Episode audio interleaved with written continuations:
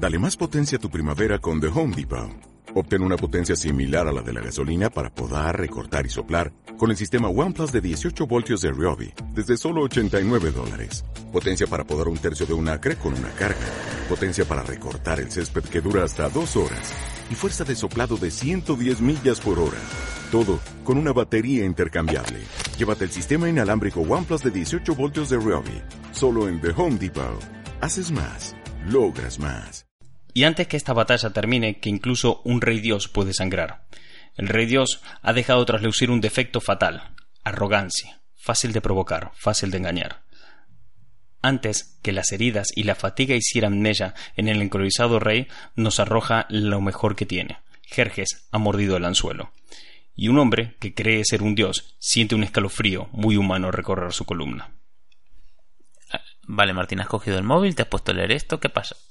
Este es un extracto de 300 Sí. de Frank Miller, que bien podía ser un extracto de los libros de historia empresariales dentro de 20 años cuando hablen de la pasada semana y de cómo Sony le dijo a Disney saludos de Tywin Lannister y le metió cuatro puñaladas y le llevó a Spider-Man. Qué movida este fin de, ¿eh? ¿Te, Eh, te acuerdas que ya nos sí. adelantamos? Sí, sí, sí. El Rey Dios ha dejado trasludir un defecto fatal. Arrogancia, fácil de provocar y fácil de engañar. Uf, eh, encaja muy bien. Y antes de que esta batalla termine, que incluso un Rey Dios puede sangrar. Porque Disney ya ha sangrado este fin de semana. Sí, Y lo que puede sangrar puede morir. eso es. Eh, no podía evitar dejar de leer las noticias que salían de ver cómo Disney eh, afrontaba el D23, que para el que no lo sepa el D23 es un evento que se realiza cada dos años, o sea, no es algo... De anual, sí, sí. Claro, no es como la Comic Con o cualquier otro, no. Cuando ocurre la D23 es que aquí va a pasar algo, se van a anunciar cosas Cosas fuertes. tochas. Cuando sabes que Disney va a ir con todo, Disney y el Rey Dios, porque ahora mismo lo controla gran parte, casi todo, de la industria del audiovisual, ¿no? O sea, tienen Sí. las grandes franquicias, las grandes películas, eh, un gran poderío sobre la nostalgia. Y entonces el Rey Dios perdió a Spider-Man. Y yo veía todo aquello y cómo iba eh, surgiendo y no podía evitar acordarme de Batman mirando a Superman y preguntándole, ¿tú sangras? Sangrarás. Esto es que tal cual, ¿eh? Esto es Gary y Martín se han comprado un micro y hoy vamos a hablar de cómo el Rey Dios eh, sangró. Y la coña de esto es que para explicar lo que ha pasado no podemos eh, centrarnos en este fin de semana, porque claro, lo, lo importante es este fin de semana. Eh, esta semana que pasó, ahora, que está todo como muy caliente y demás, fue una semana muy intensa en la que Disney celebraba el D23 y presentaba sus nuevos proyectos. Uno de esos proyectos y buques insignia, y no de la gran apuesta de Disney para seguir viviendo eh, 100 años más, Claro. porque, claro, Disney eh, a su gran evento le llama el D23, porque eh, la empresa se fundó en 1923. Entonces ya casi va a tener 100 años. O sea, date cuenta que 2023 es el año en el que se ambienta la peli de Endgame, que es cuando se hacen sus 100 años. Que es la Cuando- peli más tocha que, que ha hecho con, con estudios. de Nadie. Marvel. Ya, o sea, te subo la apuesta. La peli más tocha en cuanto a producción, en cuanto a taquilla y en cuanto a recursos que nadie ha hecho jamás. Todo en el contexto de la creación de un universo cinematográfico que es un producto que ellos se sacaron de la manga. ya. Salió de la nada. Bueno, es un poco relativo, lo vamos a ver ahora, que fueron ellos los que se lo sacaron de la manga. Pero sí, en el contexto de todo esto iba a presentar unos buques insignia eh, importantes como es Disney Plus y unas nuevas series y películas y demás. Y en el, todo esto, eh, en el que mostraba el poderío y la conquista de la industria, Era su fiesta, era su desfile. exactamente, eh, le pegaron un tiro. O sea, aquí los jodieron bien, porque perdieron a Spider-Man y han quedado como unos gilipollas delante de todo el mundo. Eh, apostaron por Spider-Man, apostaron muy fuerte por Spider-Man. Pero claro, llegó Sony y dijo, por contrato, eh, esto no es tuyo. Sony saca comunicados diciendo que no es suyo el personaje, ¿no? Comunicados oficiales a través de Twitter que cualquiera puede entrar y los puede leer, recordando que Spider-Man es de Sony. Sí. Entonces, claro, lo que ha ocurrido esta, esta semana, en- desde el martes pasado hasta hoy martes que lo estamos grabando este programa, Lunes. ha sido, bueno, sí, lunes, perdón. Eh, ha sido muy intenso, ha sido muy- mucha, mucha historia. Y para entenderlo bien, hay que irse mucho tiempo atrás, a los años 80. Joder. Sí, mucho tiempo atrás. Porque verás, en los años 80, Disney se iba a la puta. Disney estaba revisando cuántas monedas le quedaban en el bolsillo para coger el bus porque no tenía dinero para gasolina. Así estaba Disney en los años 80. Buf, eh, qué mal. Sí, porque verás, Tanto. Sí, Disney había tenido una etapa maravillosa en su comienzo, ¿no? Cuando crea la empresa con Walt Disney y con, Walt Disney su hermano, ¿no? Saca una empresa genial, con unas ideas muy buenas, muy innovadoras en la industria, eh, basada en contar historias y vivir de esas historias que, y todos los elementos que le integran, ¿no? La idea básicamente que crean, eh, Disney, Walt Disney era el corporativo, el creativo, su hermano el corporativo, y eso sacan esta empresa y sacan con una enorme cantidad de películas como Blancanieves, Revolución, que fue una revolución para la industria que lo flipas, como Sí. Bambi y tantas otras, ¿no? Y cuando ellos están sacando toda esta empresa adelante y, y la están montando, crean un sistema de negocio que no existía hasta aquel entonces, y es que las películas te chupen un huevo cuánto recauden en el cine, básicamente. Porque a Disney no le importa realmente la taquilla, números exactos de la taquilla, por una manera. Le importa que sea un éxito, no le importa cuán exitoso sea. Claro, porque Por- luego sacan el dinero de otro lado. Exacto, claro. Ellos sacan el dinero a base de vender licencias. Cada personaje que hay en Disney, dentro de lo que es el conglomerado Disney, ¿no? Es el verdadero producto que Disney vende. Disney tiene un apartado de venta de licencias y permisos de uso, por decir una manera, Claro. ¿no? O sea, tú suponte, tú mañana quieres coger y sacar tu propia marca de fundas de móviles. ¿Cómo van a vender más? ¿Con el ratón Mickey o sin el ratón Mickey? Está claro. Entonces, el sistema de negocio que sacaron es ese. Ellos crean historias que conecten con la gente, que tengan eh, fuerte peso cultural, crean una cultura en torno a, a Disney, del mundo de Disney, y entonces eh, eso que ya está tan metido en la sociedad, luego lo alquilan. Entonces, alquilan las películas a los videoclubs, a los cines, alquilan los personajes a los fabricantes de merchandising. A los fabricantes de ropa, claro, para que saquen sus propias líneas, etc. ¿Nunca te fijaste la cantidad de juguetes pelotudos que hay con la cara de, de Mickey? Eh, a, patadas, podrías llenar Claro, cosas 10 sin sentido. con uno de cada. El parchís de Disney. Eh, Disney ya ha estado ahí detrás haciendo el parchís. Los cojones. Lo que he hecho es un fulano que quería hacer parchís, entró en la página web de Disney y dijo, ¿cuánto me valen los derechos? Tanto. Venga, date. Es más, eh, nosotros que tenemos una cuenta de Instagram que es arroba los juguetes de Martín, sí que os invito a que me mandéis eh, cuál es el juguete más absurdo que has visto con la cara de Mickey. Yo voy a subir una regadera. Sí, de hecho, ¿vale? una regadera con la cara, era todo era Mickey, esa regadera. de hecho, si plástico. estás viendo esto en YouTube, todas las imágenes que estás viendo ahora mismo son juguetes estúpidos de Disney con licencia oficial de Disney porque el negocio es ese, joder. Entonces, ¿qué pasa? Cuando te encuentras con este negocio, no te interesa tanto eh, cómo consuma la gente las cosas o, o lo que pague por consumirlas, sino lo que te interesa es que las consuman. Pero había una fuerte apuesta detrás a todo esto, algo que necesitaba un conglomerado, todo esto necesitaba una cohesión, que todos estos productos estén unidos de alguna manera. Y esos son los parques de atracciones de Disney, donde todo se hace real. Ya lo hemos hablado muchas veces y, no me cansé nunca de comentarlo. El, el ser humano necesita hacer tangible lo intangible. Si no puedes ver algo, no lo puedes tener en tus manos, no puedes creer en ello, te cuesta mucho y tienes que hacer unos actos de fe increíblemente complicados, sobre todo en las épocas en las que vivimos. Entonces, ¿Cómo haces que todos estos valores e historias y emociones que te cuentan sean algo tangible? Pues creando tu propio mundo, tu propia ciudad, tu propio país, que es Disney World. Claro, y además es la exclusividad de eh, el sitio donde tus sueños es en realidad, donde esta fantasía es de verdad, solo es aquí. Y vale esto la entrada. Entonces, claro, tú sueñas con ir a Disney, porque así todo es real. Todas tus fantasías son real. Y todos aquellos valores que te han metido toda la vida, que has, eh, que- realmente, y recalco, te han metido, porque esto nos lo han metido por el culo, no lo hemos decidido, lo hemos tenido ahí, y ahora os voy a contar cómo nos lo metieron por el culo. Eh, todo eso se hace realidad en Disney. Tú vas a Disney y todo es maravilloso y todo es genial y está ahí. Es, es, importantemente, es, es importante que eso esté así, ¿no? Entonces en los años 80 Disney se encuentra con un problema, que es cuando se fueron un poquito a la mierda, ¿no? Todo iba genial. Este sistema funcionaba, todo era muy guay. Pero se acomodaron y dejaron de crear cosas. Y a los 80, los años oscuros de Disney, ya no Mm. hay tantas películas guays como habían antes No. y como las que hubieran después. Hubo un, como una especie de años negros donde no se creaban tantas cosas buenas, pero vivían básicamente de royalties, de alquiler de licencias y de los parques de atracciones. Pero llega un momento que estas licencias empiezan a quedar caducas porque las películas pasan a ser viejas y salen nuevos productos que a- adelante. Eh, los Looney Tunes tienen un auge enorme y le hacen muchísimo daño a Disney, Sí, por ahí ejemplo. fue los años buenos de animación de Warner, de hecho.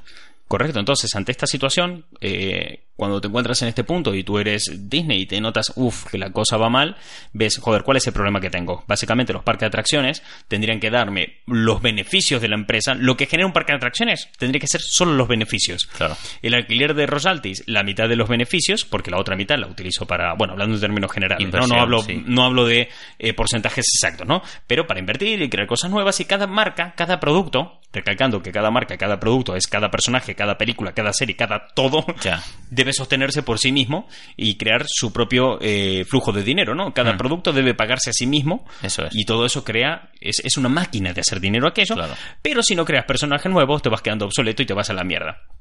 Entonces Disney, que se encontró en, en esa situación jodida, encontró una solución. Una maravillosa y hermosa solución, que es comprar estudios. se acaba de pasar la cartera y... ta na na na na na na, na, Porque les dijo, mira, yo ya no conecto con mi público, pero mira este estudio que vale muy poquito dinero. Estos se están conectando que lo flipas. Pero ¿sabes que le falta? Pasta. Aquí llega el Tito Disney. En estos casos se puede ver como algo eh, súper abusivo, ¿no? Llega Disney como imperio y le hace presión a una empresa para que venda. No, a ver, hay, empresas que realmente hacen eso. Sí. Eh, Google muchas veces fue acusada de esto. Google. Muchas veces fue acusada de hacer eh, presión a pequeñas empresas para absorberlas o que se, o desaparezcan completamente. Claro. Facebook se Sí. sabe que ha hecho esto con otras empresas, ¿vale? Que, que ha metido presión suficiente como para destruirla. Pero Disney no. Disney proponía una colaboración, una fusión. Disney iba a le decía a los estudios, mira, eh, a mí me hace falta esto. Yo necesito gente joven, sangre fresca, nuevos líderes que traigan ideas innovadoras y crear personajes como lo hacía el Tito Walt, ¿vale? Necesito crear nuevos productos. Tú tienes aquí un estudio pequeñito, una- un estudio de cine que está empezando o que ya lleva tiempo, pero que no ha conseguido ser más grande y que necesitaría fuerza. Mira, tu parte es la creativa. La creativa se te da muy bien. A mí la corporativa se me da muy bien. ¿Por qué no te vienes con nosotros? Fusionamos nuestras empresas. Tú tienes toda nuestra asesoría, toda nuestra pasta y a la vez puedes crear productos que trabajan para nosotros y todo va bien. O sea, ambos conseguimos Ganamos, sí. Ambos ganamos. Así fue que el sistema le funcionó. Le funcionó por no querer ir a destruir, sino a sumar, Hmm. a aglomerar, a decir, mira, juntos somos más y podemos conseguir mejores cosas. Ahora somos Disney. Ahora como, como el simbionte, ¿sabes? Claro. Que va aglutinando. Entonces, eh, cuando pasa todo esto en los años 80 y Disney encuentra este, este sistema de negocio, en paralelo durante esa década pasan ciertas cosas que han influido enormemente para que ahora Spider-Man esté de vuelta en Sony. y una muy importante, que creo que es la, la clave de todo esto, la base de toda esta historia, la más importante que, que ocurrió, es que a la gente le daba por el culo no poder sentarse en la tele, eh, eh, no poder sentarse en el sofá de su casa y ver lo que le salía de los cojones. La tele eh, era ya un electrodoméstico que estaba en casa de todo En el mundo. todas ¿no? las casas, sí. Pero claro, una película salía en el cine y luego, claro, llegar hasta tu casa y no poder ver esa película. Y la película la echaban luego por la tele, pero tardaba hasta 5 o 6 años en salir en televisión, una peli. Ay, me tengo que levantar y ir hasta el cine, de verdad. Ay, me estás diciendo. Entonces, la empresa JVC inventó algo maravilloso llamado el VHS. Toma. Entonces democratizó un montón este tema diciendo, vale, vale, está bien, las televisiones no pueden tener las, las pelis antes, pero nosotros sí. Entonces, como videoclub, te ofrezco esto para que tú puedas ver la peli mucho antes. Entonces ya una peli, eh, un año estaba en el cine y el año siguiente ya estaba en VHS, fabricada, producida y todo el mundo lo podía ver, y en ocasiones incluso hasta con contenido extra. Toma. Y crearon ahí un nuevo mercado que fue el todo, el del cine para casa, los videoclubs, todo. Todo este conglomerado que, bueno, se acaba de morir hace poquito, pero, joder, sus 30 años duró. Y además el auge de la comida para llevar, el auge de todo eso, fue era una necesidad que había en el público. Por ejemplo, las pizzas a domicilio, Sí. pero subieron mucho más. De hecho, aquí en Galicia, uno de los pocos videoclubs que quedan abiertos es Videoclub Pizzería y te mandan a tu casa un DVD con una pizza. Es más, O sea, si, eso si me apuras, hasta, no sé, ayudaron a la tasa de natalidad, porque le alquilamos una peli y la vemos en mi casa, pillamos unas pizzas. Eso te puedo asegurar que ha traído niños al mundo, pero lo que no está escrito. Bien visto. Bien, otra cosa que pasó en paralelo. Eh, se acabó Star Wars. Sí. hasta aquí. Star Wars eh, acabó su trilogía. El retorno del Jedi se estrenó. No tuvo tanto éxito como el Imperio contraataca, no consiguió estar a la altura para mucha gente, pero siguió gustando y pegó muy fuerte.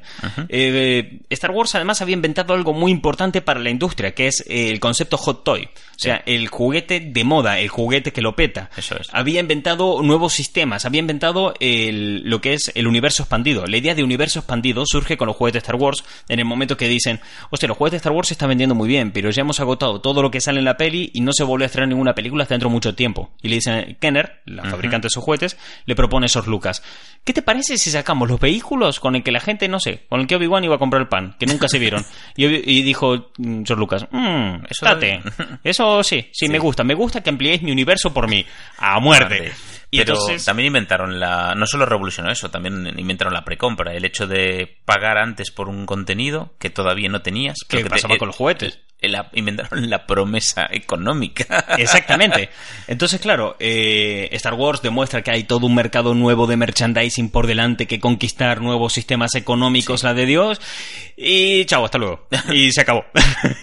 Entonces, claro, queda ese mercado ahí y ah, se Nadie lo estaba abasteciendo. Y otra cosa que ocurre es que eh, se populariza el coleccionismo de cómics. Los cómics viven una etapa hermosa en los años 80, Uf. unas historias increíbles, nuevos personajes, sangre joven llegando a empresas como DC y Marvel, y todo esto va fluyendo y va fluyendo hasta el final de la década, y entonces Warner y DC hacen una apuesta que se creía impensable hasta el momento, llevar a Batman al cine.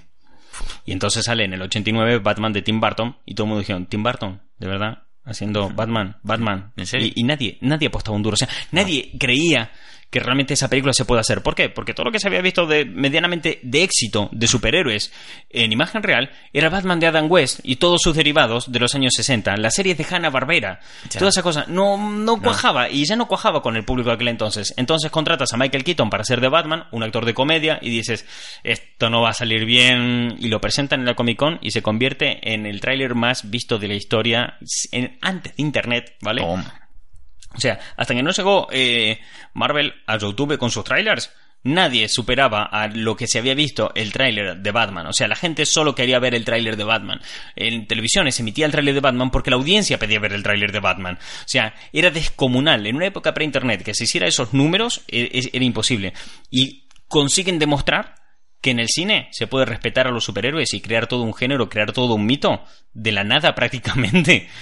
Es que, claro, veníamos mm, de lo que dices tú, un Batman de Adam West que estaba emulando a los cómics de los 50 que eran muy inocentes de, de esto de Batman y el joven maravilla, cáspita Batman, han vuelto a saltar el banco, somos muy inocentones. El y- Batman de Adam West fusionaba dos conceptos. Fusionaba el, el contexto de los años 60. Ya. O sea, Drogas. drogas, hippies, Y buen rollo y jiji, liberación sexual, Sí, ¿vale? a tope. Y por otro lado la nostalgia. De, jo, cuando era pequeño leía Batman. Pero claro, la gente que leía Batman cuando era pequeño, en los años, de los años 60, era la que nació en los 40. Entonces, ¿cómo eran los cómics de aquellos? Eran tiras, tiras que salían en periódico muchas veces súper simples, con argumentos nada complejos. Claro, de ahí a los 80 habían pasado 40 años, eh, había evolucionado mucho tanto la industria como eh, La los- demanda del público. Claro, el la público del exigía público. un guion ya más original, más trabajado, aún por encima de lo que es, dices, en los 80 los cómics están abasteciendo esa demanda, ¿no? De, de contenido incluso más adulto, porque hay gente que empezó a leer cómics eh, entre lo que se estuvo, entre los 50 y los 40, y los, perdón, 60, Sí. ya tiene 20 y pico de años y ya no quiere historias de Cáspita Batman ha saltado del banco. Y además algo- estaban algo pasando conglomerado. Cosas muy importantes en los cómics de los 80. En, en los 80 Batman le matan a Robin. De la manera más violenta que te puedas imaginar y además de una manera súper innovadora. Porque en el cómic en el que Joker secuestra a Robin, Hmm. al final pone una encuesta. Dice, si quieres que Robin muera, llama a este número. Si quieres que Robin viva, llama a este otro. El público decidía quién mataba a Robin. O sea, el público se estaba implicando directamente en las historias que contaba DC. Me parece una jugada buenísima y además para Eh, recaudar pasta. América entera lloró la muerte de Robin. Pero la mató a América. Y eso pasó en un cómic. O sea, me, me gusta que lo lloró, pero es que también fueron ellos los que lo mataron. Correcto, porque era un personaje que se había vuelto impopular. Hmm. Porque ese Robin no se... O sea, la gente que empezó a leer en los 80 se encontró con un Robin que era distinto al Robin original. Era un Robin hecho para su época. Y no les gustó, porque Robin era el chico maravilla. Y este era un chaval que Batman lo conoce porque le está robando los tapacubos del Batmóvil. Hmm. O sea, era, era otra mierda, ¿vale? Era un, un Robin súper rebelde, Sí. súper... eh, desafiaba a la autoridad, desafiaba a sus mayores. Entonces, claro, a los más nostálgicos y polla viejas no les gustó el cambio Claro. y lo rechazaron. Y esos son los que más se movilizaron y fueron los que llamaron por teléfono para que lo mataran en masa. Y lo acabaron matando y pasó lo que pasó. Pero entonces, claro, vienes de esos y cuando tú vienes de eso y vienes a disfrutar eso en el cómic, no te cabe en el cine Batman de Adam West, Mm, que era lo no. popular y lo que todo el mundo conocía. Claro. Pero si querías el apoyo de los fans, no podías llevar ese Batman. Pero pasó. Y pasó con éxito. Con mucho éxito. Los 90 fueron Batman, sí, no otro sí. superhéroe. Es que además la serie animada de Batman, súper oscura, muy guay, envejeció genial, la sigues viendo a día de hoy y es la hostia. Eh, Entonces, parece- claro, entramos en los 90. Hmm. En los 90 eh, surge, o mejor dicho, nos damos cuenta de que tenemos un enorme problema. Los humanos encontramos con que, mierda, no nos queremos, estamos en el sofá, nos da por el culo. No quiero rebobinar los VHS por el amor de Dios. Quiero ver lo que quiera cuando quiera. No, no quiero, o sea, yo quiero sentarme en el sofá y quiero ver una peli. No quiero coger el VHS y tener que rebobinarlo para ver la peli. Y mucho menos salir luego para tener que devolverlo, coger Al el coche. Tengo que usar mis piernas de humano. No, Yo no. quiero estar en el sofá. Vengo hasta las pelotas. O sea, salgo de trabajar cansado, voy, me siento en el sofá. Y, y trabajar para conseguir el dinero con el que voy a conseguir esta película, porque conseguir cada euro cuesta y es jodido. Y salgo y lo consigo de un por encima, tengo que rebobinarlo. No, no quiero. Entonces surge algo súper bonito llamado el DVD. ¿Vale? Entonces tenemos DVDs, ya no hay que rebobinar. Y además tenemos contenidos extras para compensar el que tengamos que desplazarnos hasta el videoclub. De puta madre. Todo va bien. Bueno, vamos mejorando. Solo por ir metiendo un matiz para lo que vamos a seguir diciendo luego, eh, ¿qué empresa tiene la patente de la fabricación de los DVDs? Sony. Bien, vale. Bien. Solo para que tengáis en cuenta quién, cada vez que compras un DVD, quién se lleva un- unos pocos céntimos al hay un, bolsillo. hay un canon, como el del derecho de autor, que hay que pagar al fabricante en este caso. Y ese es Sony. Bien. En todo esto pasa otra cosa más, en, en los 90 importante, y es que eh, Marvel a lo mejor la lío un poco y a lo mejor se va un poquito a la mierda. ¿Qué dirás? El auge del cómic estaba tan a tope que Marvel eh, en- lo entendió todo mal. Marvel dijo, joder, la peña lo está pidiendo a saco y además está coleccionando cómics y está comprando mucho nuestros cómics.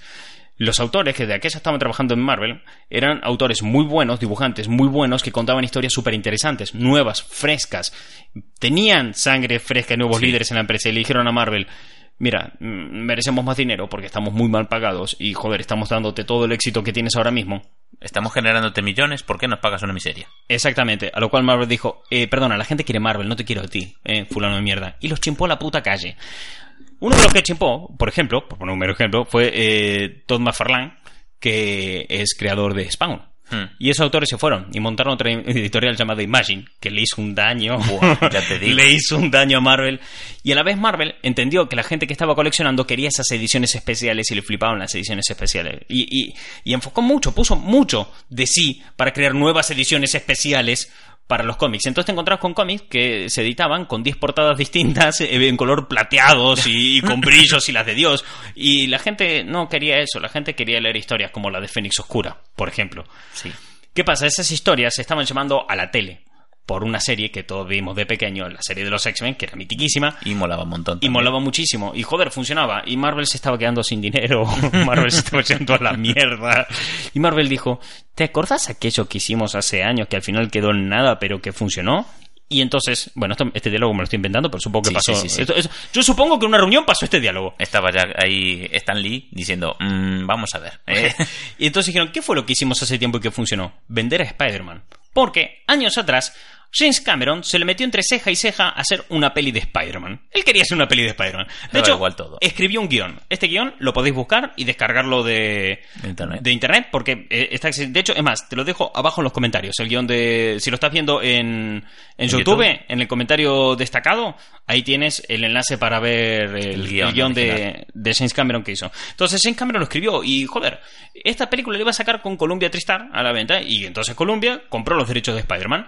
Marvel que, joder, no le venía nada mal la pasta en ese momento, dijo, pues eh, sí, venga, te los vendo. Y se los vendió, pero le vendió todos los derechos de Spider-Man de manera vitalicia y de, con acceso a casi 900 personajes. que son del universo de Spider-Man, porque son todos los villanos, todos los aliados, Exactamente. los personajes, los amigos, los de todo, todo el mundo. se lo vendió para explotación fuera de los cómics en audiovisual, ¿vale? Pero, ¿qué pasa? James Cameron ah, se puso con una peliculita llamada Terminator. Ya. Luego no estaba, estaba muy ocupado, tenía otra peliculita llamada Titanic. Y esto, pues, acabó por no suceder nunca. Entonces dijo, dijo Marvel, joder, qué rentable nos salió de aquella, ¿no? Vendimos a Spider-Man, pero no pasó nada, solo embolsamos pasta. Así da gusto. Porque además, eso se lo tenía muy fácil para sacar a Spider-Man a la venta. Porque antes que James Cameron, Michael Jackson quiso comprar a Spider-Man. ¿Cómo que Michael Jackson? Michael Jackson quiso comprar a Spider-Man.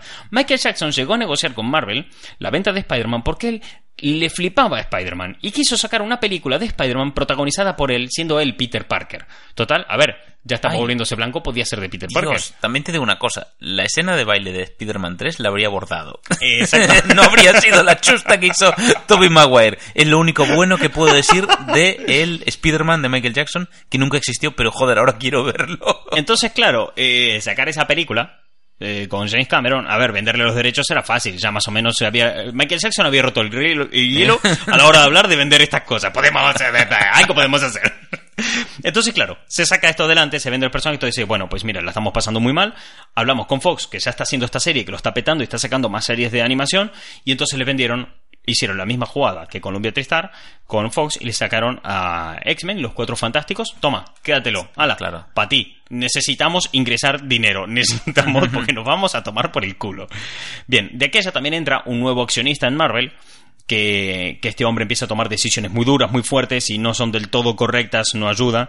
Eh, Perlman se llama. Y este hombre pues empieza a jugar con todo esto y empieza a, más o menos a intentar demostrar diciendo, eh, tengo más derechos, ¿alguien quiere derechos? Pero te das mm, cuenta de cómo la misma gestión, o sea, el mismo producto que tiene Disney, que es los derechos de sus personajes, y eh, lo que está haciendo Marvel, haciendo lo mismo, voy a vender los derechos de mis personajes, bien hecho y mal hecho. Es- es Exactamente, las dos caras de la misma moneda. Eso es, es la misma gestión y siendo lo voy a explotar, tengo estos este patrimonio por así decirlo, voy a explotarlo de una forma o de otra. Joder, Marvel, qué cagada. Y me cago en la puta Disney, chapo por ti, ¿sabes? Bueno, chapo por ti. A ver, es que Disney tampoco... Disney iba bien. Vale, los 90 para Disney, buenos Fueron años. buenos. Fueron buenos, fueron buenos. Eh, Disney los 90 coge y te saca El Rey León, Hércules, Tarzán, eh, Great Hits, ¿vale? Sí, sí, sí. Y además, Mulan. encuentra ahí un punto en el que dice, No, necesito que la gente eh, vea mis películas.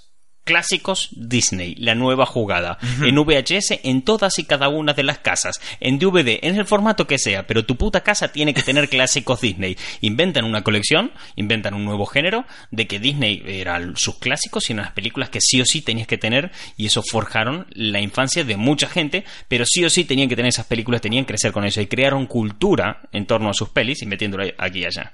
Lo que no se vieron venir, Disney, y que no, no supo predecir en ningún momento que le afectaría mucho, es que Apple había contratado un nuevo directivo para su empresa, que antes había llevado campañas de Pepsi y demás, y toda esa gente y puso nuevas ideas que fueron calando poquito a poco. Y tú miras, ¿qué cojones tiene que ver Apple con, Ya. con Disney? ¿Cómo entra en esta, Pues en esta ecuación? que todas estas jugadas y el meter a gente que venía de empresas como Pepsi causaron ciertas ideas que fueron germinando dentro de Apple y que al final llegaron a una conclusión y es que, joder, Steve Jobs, vete a tomar por el culo. Y despidieron a Steve Jobs de Apple.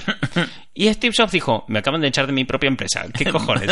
pues sí. Porque pasó algo y es que resulta que Steve Jobs era un creativo de la hostia en un corporativo. Y entonces él como creativo, como el artista, y además un poquito, con el respeto de los fans de Steve Jobs que estén escuchando esto, un poquito soplapollas también era. Bueno, ¿qué dirás? Entonces mm, se encontraron en un punto en el que Steve Jobs, fuera de Apple, eh, no tiene nada que hacer y tiene un montón de dinero porque le dicen, toma tu finiquito, chao. Y ese finiquito era muy grande. Y ese Steve Jobs se encuentra con un joven, eh, John Lasseter, que trabajaba para eh, Disney. Este hombre, Lasseter, eh, invertía mucho en animación y mucho tiempo y realmente le apasionaba, le gustaba. Y tenía nuevas ideas. Creía firmemente en que había que apostar por la tecnología, porque ya se había introducido el ordenador en películas como La Bella y la Bestia, Sí. dando unos resultados increíbles y que con eso podían hacer cosas que el 2D no te lo permitía hacer. Podían ir un paso más allá. Entonces eh, le dice a Disney esta idea y Disney le dice, me parece muy guay todo lo que estás proponiendo, pero yo eh, tengo que hacer películas que den dinero. ¿Cómo hago películas que den dinero? Produciendo más películas más rápido y de manera más económica. El sistema que proponía este hombre era más caro y más lento. Entonces, Dios, no, claro. Pero Steve Jobs vio el potencial de este hombre y le financió el crear una nueva empresa llamada Pixar. Y Steve Jobs se metió a cañón en eso, enfocó todo su tiempo de, de puto neurótico. Y en prácticamente todo el dinero que podía reunir. Exacto, y a meter pasta en eso, a meter pasta. La que no quería meter Disney, pues te la meto yo. Toma. Eh, Disney como estudio asociado diciendo, mira, si sacas algo porque has trabajado toda la puta vida aquí, bueno, te echaré un cable, pero a ver, que tampoco tal. Mientras Disney iba exprimiendo esto. Pero ¿qué pasa? Disney, a base de esto, había perdido un gran líder que se había ido a crear Pixar y detrás de él se fueron muchos animadores jóvenes y guionistas y gente que podía aportar grandes ideas. Sí, Entonces, y contenido de lo guay. llegando ya a los 2000, Disney se encuentra 20 años más tarde con el mismo problema. Somos un cúmulo de pollas viejas sin ideas nuevas y la estamos liando. Y la sangre ya está espesa, hay que renovarla. Exactamente. Y sacan zafarrancho en el rancho.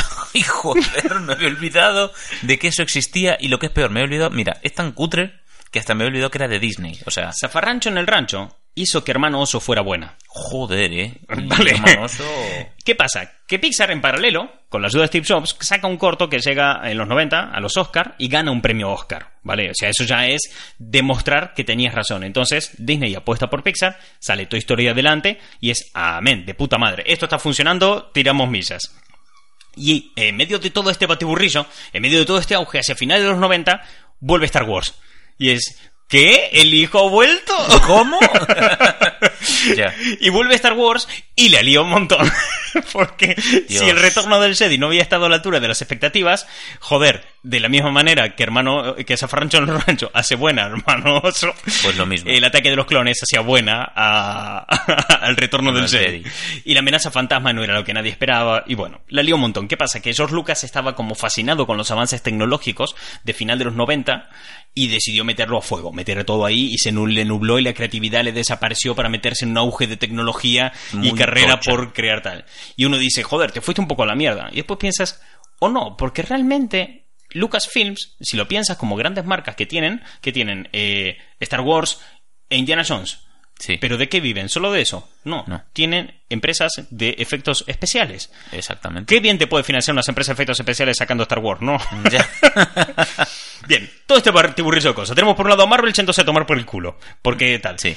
Por otro lado, la gente en su casa que no quiere eh, levantarse del puto sofá para absolutamente nada. Por otro lado, tenemos a Disney, que está viendo que su industria de animación se va a la mierda y que se va a ver obligada a volver a comprar estudios y eso incluye comprar Pixar. Eso es. Eh, Pixar en auge, subiendo a cañón. Y en medio de todo esto aparece alguien a solucionar el problema que llevaba en las casas de la gente desde hace muchos años. A finales de los 90 la gente por fin no tenía que levantarse del sofá de su casa para poner una película y era que llegaba Netflix. ¡Bravo! Sí, joder. Bravo, sí, y le sonará raro a la gente, pero sí, Netflix finales de los 90. Netflix sacó un, un sistema, ¿vale? Netflix planteó una empresa que era, eh, te mando un catálogo a tu casa, tú te suscribes y un mensajero llega a tu casa con DVDs. ¿Vale? El- no el tienes in- que rebobinarlos, no tienes que ir al videoclub, no tienes que hacer nada. El internet del pasado, ¿eh? Entonces, tú contratabas Netflix y tenías, de la misma manera que ahora tienes por 12 euros derecho a cuatro pantallas, en aquella tenías por 12 pavos derecho a cuatro películas al mes del catálogo de Netflix. Y entonces ese problema se había solucionado. Y todo el mundo dijo, ay, joder. Mientras todos hacíamos nuestras subnormalidades, como volver a confiarnos y perder a los animadores que tantas cosas buenas creaban, como el Rey León y demás, mientras otros cogían y vendían sus personajes, mientras todos hacían estas tonterías, pues esta gente decidió eh, crear algo que solucionara los problemas del red- usuario medio. Una red de distribución, que era lo que necesitaban. O sea, a ti, todos tus productos están geniales, pero ¿sabes qué? No le están llegando porque les pesa el culo. O sea, no quieren ir a por ellos. Son vagos. Así que se los voy a llevar. Y es más, les voy a ofrecer comida con la suscripción. Y es más, bueno, comida creo que no ofrecieron, pero hubiera sido igual, idea. pero seguramente era una promo de cómprate una pizza en Domino's. Netflix hizo tambalear a Blockbuster de aquella, principal franquicia de videoclub. Eso es. Incluso Blockbuster tuvo la oportunidad de comprar Netflix. Mm. Y bueno, pero eso ya llegamos más adelante. En el momento, eh, Blockbuster metió incluso el sistema de te voy a llevar a tu casa las películas porque veo que lo que estás contratando es lo que tú quieres. Entonces, claro, Blockbuster pone esto. Netflix te lo lleva a casa. La gente ya lo tiene ahí. Y entonces, joder, ya tienes las películas en tu casa, no tienes que moverte, solo te falta donde mirarlas. Y entonces, ¿quién aparece por aquí donde mirarlas? Sony, con la consola más vendida de la época. Sony presenta la PlayStation 2 y lo presenta con un sistema increíble que es, eh, además de videojuegos, puedes ver películas. ¿Qué me dices? Entonces Sony se mete en todos los putos hogares de toda la gente con su revolucionaria PlayStation 2, populariza el VHS, po- eh, perdón, el DVD, populariza el tener eh, grandes aparatos para reproducción, eh, populariza el que veas una película en tu casa sea toda una experiencia. ¿Qué me dices? Entonces, claro, Sony se ve ante esta situación y dice Sony, hostia puta, es que estoy creando un sistema de, de audiovisual en la casa de la gente que ya compite con el cine, porque la idea que había de aquella es compite Sí. con el cine, sale el, el sistema de sonido 5.1 para tener en tu casa, sale Toma. toda esa mierda, tienes una PlayStation a final de los 90, lo tienes todo, llegan los 2000 y dices Sony, joder, las, las películas le está llegando la gente a su mano, no tiene ni que moverse. Y si hacíamos nosotros también esas películas y de aquella que ya existía, Sony Pictures, que era una empresa más pequeñita, porque hay que tener en cuenta que Sony es una empresa muy grande que fabrica muchas cosas. Tanto te hace material industrial como Sí. te saca eh, una peli de James Bond o te saca unos altavoces, ¿vale? Se dedica a todo. a lo que caiga. Cables, cascos, todo, co- componentes de electrónica, lo que se te ocurra. Entonces llegados a este momento, y con las películas de Batman en capa caída, las series de Batman ya no estaban funcionando tanto a final de los 90, los Mm. superhéroes estaban dejando, de, los superhéroes de DC estaban dejando abiertas las puertas a un nuevo eh, rey del mercado, por decirlo de una manera, Sony compra Columbia Tristar. Que es la empresa que tenía los derechos de Spider-Man. Vaya, vaya. Y es, hoy, hoy que viene esta cajita, hoy. y cuando compra Columbia, mira la caja y dice, ¿pero qué es esto que pone aquí? ¿El hombre araña? Y, pam, pam, pam. Bueno, habrá, habrá que ponerse a hacer algo con esto, ¿no? No, pará, que el guion ya está escrito. Toma. ¿Quién lo escribió? James Cameron. Ojo. ¡Vamos! Exacto. y entonces Sony, pa, pa, para, pa, pa, pa, pa, pa. Bien, entonces llegamos a los 2000. Y en los 2000, Disney la lía. Disney la lía de vuelta, Disney ya tenía, se había metido con Zafarrancho en el rancho. Chicken veía- Little. Claro, es que Disney, bueno, estaba ya acabando de ver cómo se fusionaba con Pixar, porque necesitaba Pixar. Primero si lo puede hacer por su cuenta, saca Chicken Little, dice, no, no lo puedo hacerlo por mi cuenta, cierro mi división de animación si hace falta, compra Pixar y dice, bueno, vale, volvemos al viejo sistema, a la vieja confiable, la que no falla, comprar estudios al, al alza. Vale, entonces la compra. Y joder, le, le empieza a ir bien. Y en paralelo, Marvel, que se estaba yendo a tomar por el culo, y con este nuevo eh, accionista que estaba vendiendo derechos, dicen, pues mira, ya te vendí en su momento a, a Spider-Man, te vendí a los X-Men, a los Cuatro Fantásticos, bueno, mira, ya puesto le vendo a Universal, que me compre aquí Hulk y Namor y a tomar por el culo. Además, Hulk y Namor, Namor. ¿sabes? Esa combinación, sí, sí, sí. Esa combinación. Y le vende y dice, bueno, pues ya, ya que estamos. Entonces hay como una especie de auge de pelis de superhéroes que ocupan el lugar que había dejado eh, Batman y que Batman había preparado también el terreno, ¿no? Sale todo un auge que son las pelis de los 2000 y aquella cada una era peor que la anterior. Y tal. Pero entre todas estas pelis, eh, empieza a trabajar allí como aprendiz un productor jovencito, muy introvertido, según cuenta mucha gente, y que, bueno, que esa introversión se malentendía, ¿no? Por, por un lado, ¿no? Y era un joven Kevin Feige, Oh, vaya, vaya. que entraba como vaya. productor. Y todo el mundo, de ese- de la gente que habla con él, que lo ve hoy en día lo que es, y el, y el que lleva adelante Marvel Studios, todo el mundo lo recuerda de aquella como un tipo que estaba sentado en las reuniones callado la boca y escuchando. Introvertido mis cojones. Eh, Ese tío... estaba tomando nota. Exactamente, está apuntando... Va. El tío, un enorme creativo, Hmm. como Walt Disney, entendió un montón de las grandes corporaciones como productor. Y por otro lado, eh, era muy fan de Marvel. Más o menos como que tenía todo lo necesario Sí. para revolucionar la industria. Pero claro, cuando él sale con, con todo esto y él empieza a aprender y empieza a salir todas las pelis de superhéroes así al alza, él empieza a frustrarse un poco porque ve que no puede desarrollar las películas como él quisiera, ¿no? Claro. Que se encuentra en un punto de que los eh, la, la esencia de Marvel es que está, está todo conectado. Si bien no es el tema principal ni es lo protagonista, sí es lo bonito y esa cohesión de universo en los cómics era lo guay. Entonces, Mm. Hacer una película ¿sabes? individual de Electra, pues pff, tampoco te va muy allá. Y aún por encima la frustración de un montón de corporativos haciendo mercadotecnia con el cine. Esos no querían Marvel, demostró que, que ellos hacían historias que podían conectar con la gente, que les podía llegar eh, bastante bien a base de crear historias con las que te puedas identificar, con las que puedas llegar, no con mercadotecnia, creando cultura. Claro. ¿Quién más creaba cultura? Bien.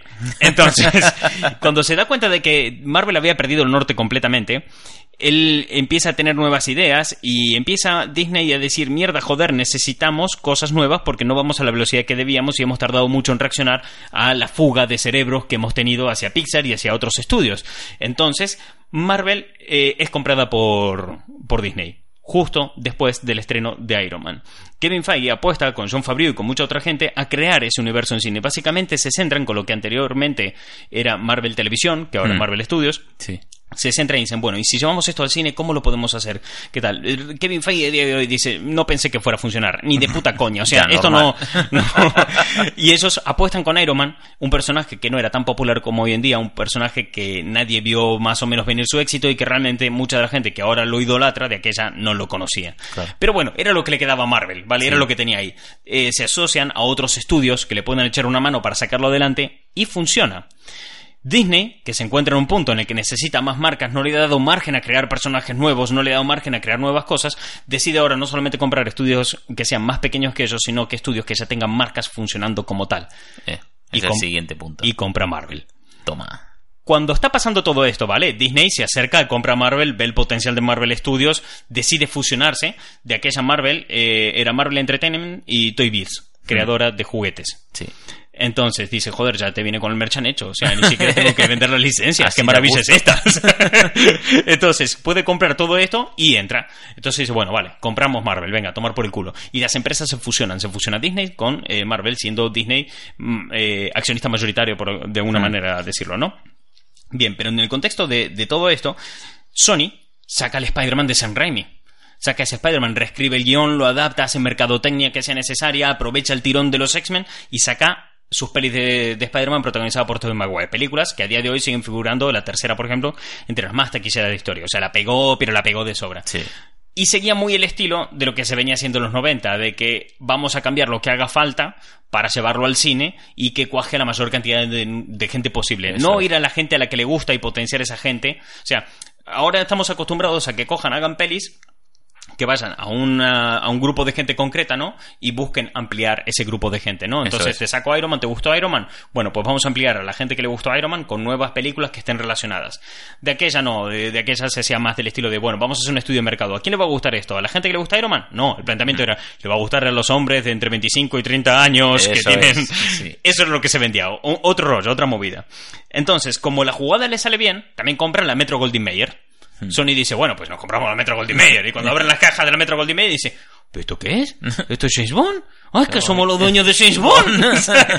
y, entonces, claro, Sony, al ver que es el dueño de Spider-Man James Bond, empieza.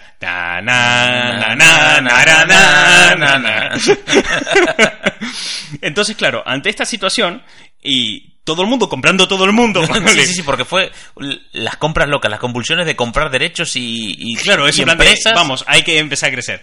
Entonces, claro, ante este punto eh, empiezan a surgir unas pelis de superhéroes un poquito de más de calidad, se empieza a refinar todos los productos, empieza todo a trabajarse un poquito más y aquel muchachito joven y confuso, ¿eh? que había conseguido acercarse a la gente y solucionarle ese problema y llevar hasta sus casas los DVDs para que nadie se tenga que levantar, se dio cuenta de que la gente tenía una queja diciendo, "Ay, pero yo no quiero ir hasta la puerta a coger el DVD, es que yo quiero llegar de trabajar, sentarme en mi sofá y ver mi puta película. No quiero ir hasta el buzón a coger el DVD. No quiero hacer esa mierda. No quiero darle ese DVD a nadie, ¿sabes? No quiero coger el mando del DVD y darle a play, joder. Entonces Netflix decide apostar por Internet.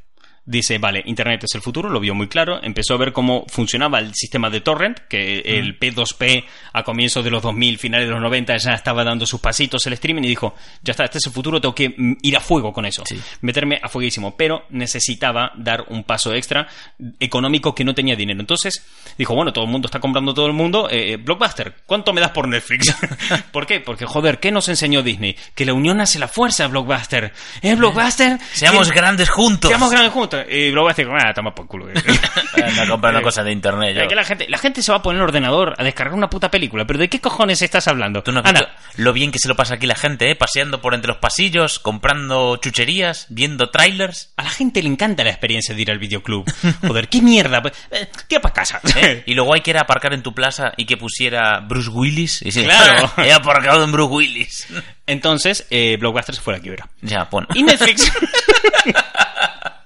y Netflix apostó por Internet. Pero claro, llegar a Internet con un sistema tan innovador que la gente no entendía, necesitaba tener una apuesta extra. O sea, tú no entendías Internet aquella, no, entendías el rollo. ¿Por qué tendría que yo pagar por eso?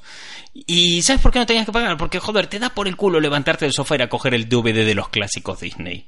y entonces, eh, Disney, que estaba invirtiendo en cosas nuevas como Pixar y estaba probando cosas nuevas porque se estaba yendo otra vez a tomar por el culo, decide apostar por Netflix y mete en el catálogo de Netflix todos los clásicos Disney. Y el buque de insignia de Netflix para salir al mercado eran los clásicos Disney. Claro. Y entonces Disney se quedó ahí mirando a ver qué hacía Netflix con eso, a ver qué tal. Total, la gente no iba a dejar de ver las pelis de Disney. Eso ya es. todas las casas tenían DVDs. Probablemente estás escuchando esto en tu casa, hubo algún DVD o VHS de, de clásico Disney. O seguramente esté por ahí todavía. Pero era apostar a ver qué iba a pasar. Abrir una puerta sin saber qué había detrás Disney y a ver qué pasaba.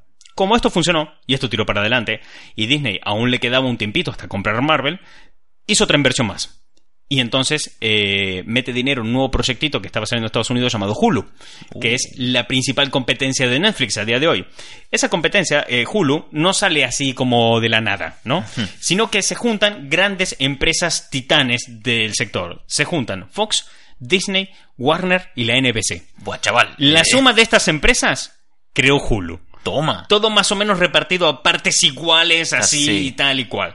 Entonces, ¿qué pasa? Cuando todo esto se junta, cuando toda la gente está de, de mano y están sacando Hulu, deciden apostar por algo diferente a Netflix, eh, mirar por otro lado, ¿no? Entonces, no por hacer la competencia de Netflix directamente, sino por otra necesidad, que es que Mm. quieres ver lo que, o sea, si Netflix te soluciona el que no te quieres levantar a ver pelis y lo quieres tener todo al alcance de tu mano, lo que te solucionaba Hulu era ver lo que quisieras cuando te saliera de los huevos. Claro. Entonces, la televisión estaba en Hulu. Cuando un programa se acababa de emitir en la televisión, automáticamente estaba en Hulu. Incluso algunos lo podías ver en directo y le podías dar pausa en directo. Era muy parecido al sistema Tivo que había salido Sí. de muchas empresas de televisión satelital, pero con la diferencia de que era un sistema más innovador porque venía a través de internet y demás. Entonces, claro, todo esto estaba ahí. Todo el mundo apostó a saco, metió ahí. Eh, Warner puso por su parte y las series de CW, un canal suyo, entraron allí. CW es, por ejemplo, los que hacen eh, el Arrowverse, toda la serie de Arrow, Flash Sí. todas estas. Todos los programas iban ahí. La NBC metía todos sus programas. Fox metía todos sus programas. Eh, cuando ya estaba avanzada la plataforma, todo Disney Channel entró en Hulu. Fue una apuesta Buen enorme chaval. por todo el mundo que funcionó porque daba una Sí, alternativa claro. importante a Netflix. Cuando Netflix vio que tenía competencia, decidió apostar por otro lado, que es crear cultura. Hmm. Creo mis propias marcas, creo mis propias cosas, saco House of Cards como primera serie a ver qué tal va con Kevin Spacey y funcionó. Entonces, una vez más, Netflix los adelanta a todos sin que nadie se la vea venir. Nadie lo ve venir, Nadie lo ve venir. Entonces ya nadie tiene que utilizar Blu-rays, entonces nadie le tiene que pagar derechos a Sony. Que vemos por dónde van las cosas ya. Claro.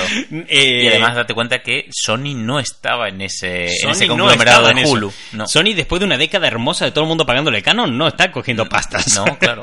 Entonces, cuando te encuentras en esta situación, eh, Netflix da un paso adelante y entonces se convierte oficialmente en el líder del mercado del streaming, con tener- ser el primero que hace producción propia y crear sus propios mitos, sus Mm. propios personajes, su propio merchandising, como ya otro gigante ¿eh? Había hecho antes. Eh, lo había hecho antes. Cuando está pasando todo esto, Disney, que está creciendo muy bien gracias al universo cinematográfico de Marvel, sigue implementando su sistema, haciendo que cada marca, cada producto funcione por sí solo y se mantenga a sí mismo.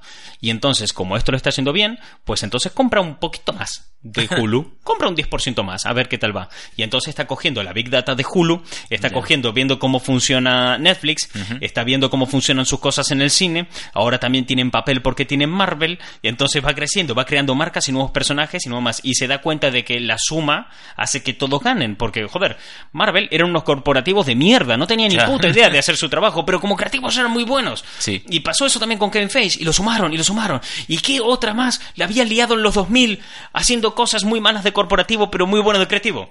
Star Wars.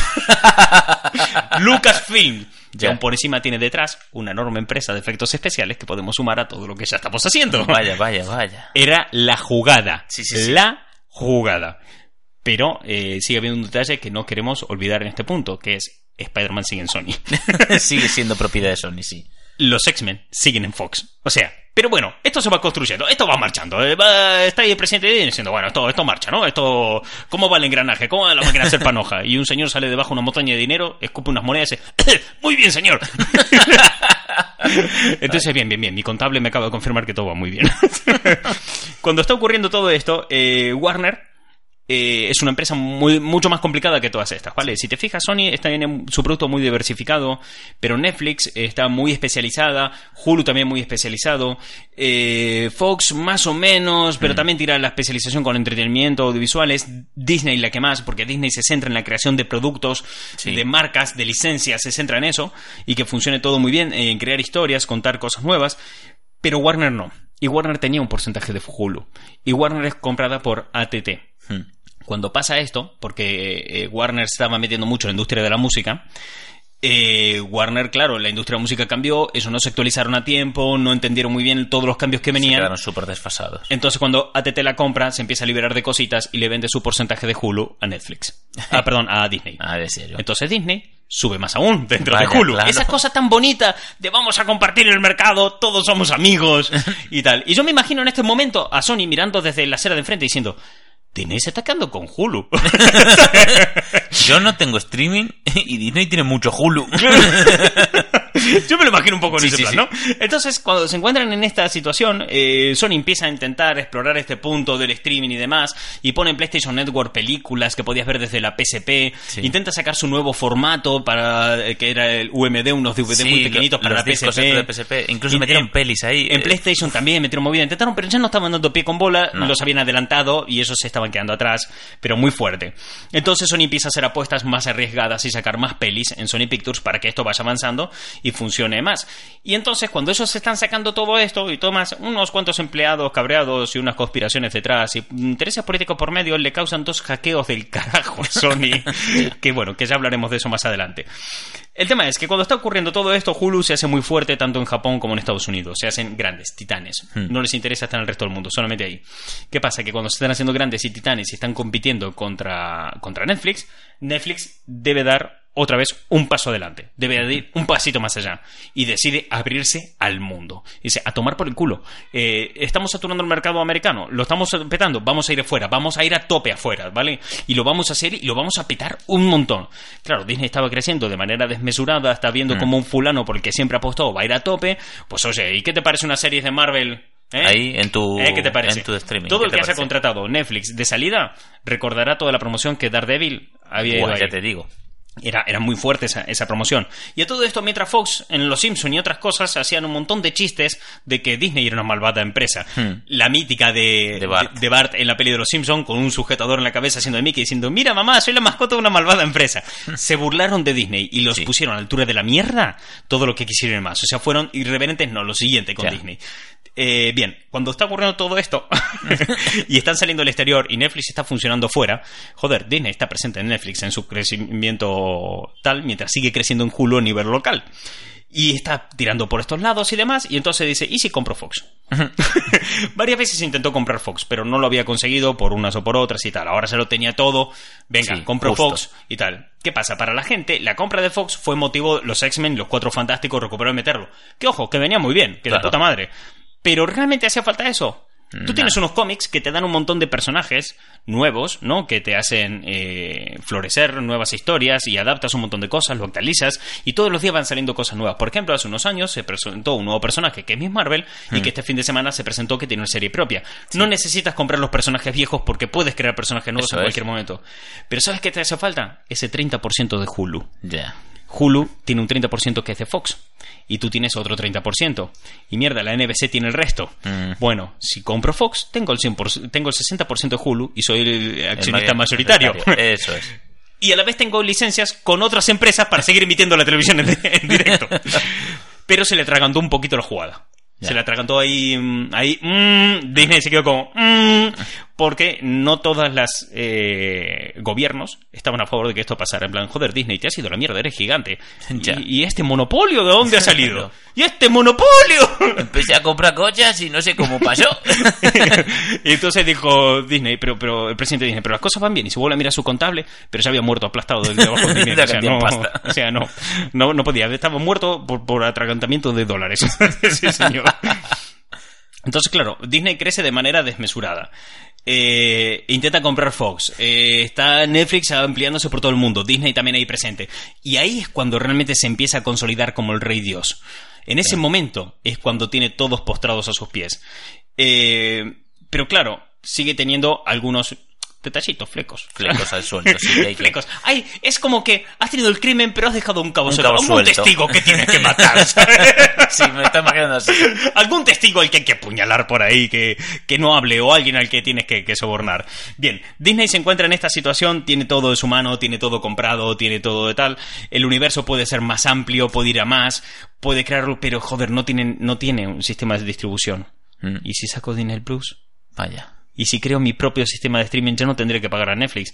Llevo 10, más de 10 años, 15 años con Netflix. Ya he aprendido todo lo que tenía que aprender de él. Le he dejado esto, le he dejado mis productos, he visto cómo los trata, he visto cómo trabaja, he visto cómo se lanza una plataforma de estas a todo el mundo. Ya sé cómo va, no te necesito para nada, puedo crear la mía propia. Correcto. Y la falta de experiencia que tenía ahí, la tenía en Hulu, Eso que es. ya la he pichado. Ya está, ya sé hacerlo. No, ya eh, voy a hombros de gigante, no tengo que aprender una puta mierda. Y además, ¿sabes qué tengo? Una plataforma que no tiene lo que tienes tú, que son pelis de Disney. Y Netflix dice, sí que tengo pelis de Disney.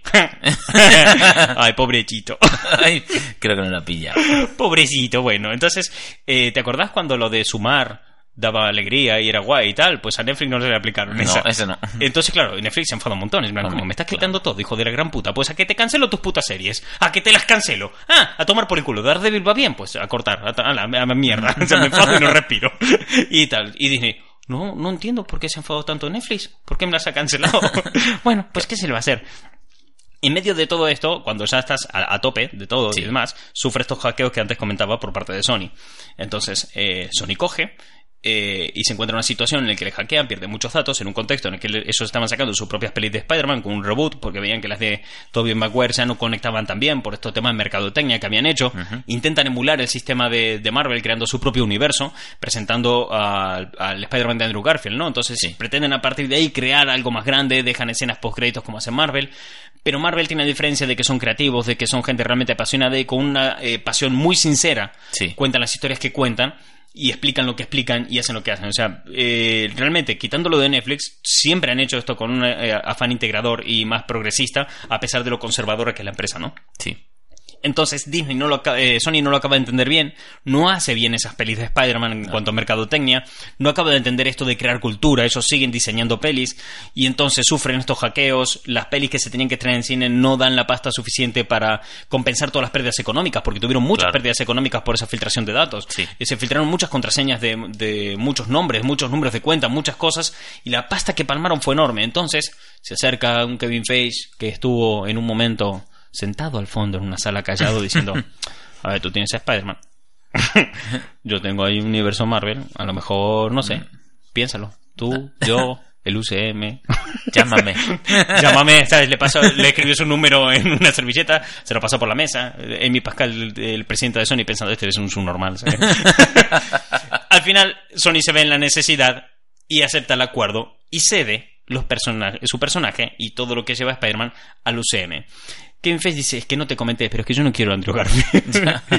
No me interesa una mierda lo que has hecho porque quiero que sea coherente de este punto. Porque eh, Kevin Feige realmente quiere que sea coherente el mundo. Claro. Quiere que todo sea tal porque entiende que la esencia de Marvel en los cómics era que todo estaba conectado, pero cada cosa podía eh, funcionar individualmente. Eso es. Que es lo que busca Sony siempre, eh, Claro. Disney siempre, que cada cosa funcione por individual. Eso y es. entonces, cuando ya lo tiene todo junto y lo tiene todo listo, eh, todo preparado para sacarlo adelante, sale Civil War. Y cuando sale Civil War, aparece Spider-Man. Y todo el mundo, ¡buah! La ovación.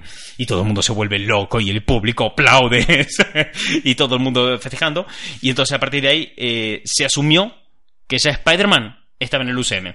Pero Amy Pascal Mm. recuerda ante la prensa y dice en 2017, es impresionante lo que ha ocurrido, ¿no? Dos grandes empresas se han juntado, pero esto no suele pasar. Cuando las grandes empresas se juntan, no suele pasar este punto altruista y de colaboración. Las cosas no suelen ir bien. Yo me imagino a mi Pascal en ese momento pensando en Hulu y en cómo una colaboración con Disney que Ya. comió todo el terreno, ¿no?